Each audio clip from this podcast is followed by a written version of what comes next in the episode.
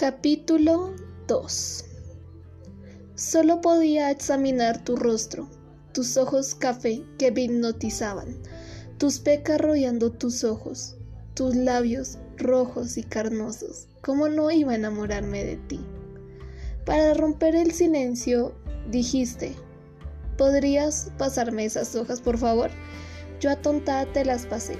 Por mi mente solo me decía, tonta, tonta, tonta, tonta. Porque era como estaba actuando. Aún incluso me pregunto qué viste en mis... O sea, no sé. Solo estabas perdido hasta que rompiste ese silencio que me estaba agobiando. Aunque lo que dijiste me bajó un poco la emoción. Simplemente dijiste, adiós.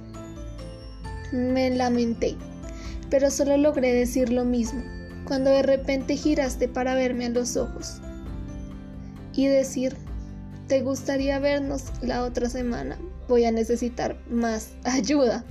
Yo emocionaba, dije, sí. Creo que se notó mi emoción, lo cual te sacó una sonrisa. Y justo cuando sonreíste, sentí mi corazón latiendo como si fuera en una carrera. Saliste del café y yo no podía esperar a que llegara el día. Emocionada y atontada, entré a mi cuarto. No podía de la emoción. Todos los días me probaba lo que iba a llevar puesto. Quería ir perfecta.